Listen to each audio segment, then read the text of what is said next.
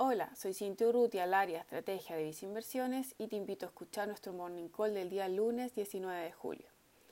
En el ámbito nacional, la semana pasada tuvimos la decisión de política monetaria del Banco Central y tal como se esperaba, ajustó su tasa de política monetaria en 25 puntos base. A pesar de que esto último era esperado por el mercado, la sorpresa vino por el ajuste en el sesgo, moderando así los próximos movimientos al alza de la tasa de política monetaria.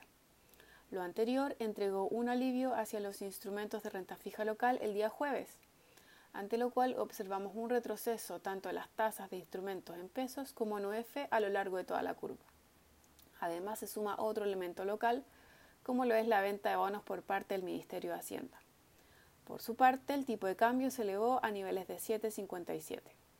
El día de ayer tuvimos los resultados de las primarias los cuales dieron como ganador a un candidato comunista más dialogante como Gabriel Boric y a un candidato independiente más cercano al centro político como Sebastián Sichel.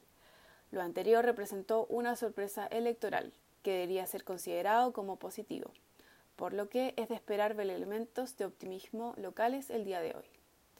Respecto a nuestras recomendaciones para el mercado de renta fija local, tenemos mayor selectividad hacia los instrumentos corporativos y con exposición a OF, ante lo cual recomendamos los fondos mutuos destacados, Vicerrenta UF y Vicerrenta Pesos. Finalmente, si quieres saber más sobre nuestras recomendaciones, te invitamos a visitar nuestra página web viceinversiones.cl o contactando directamente a tu ejecutivo de inversión.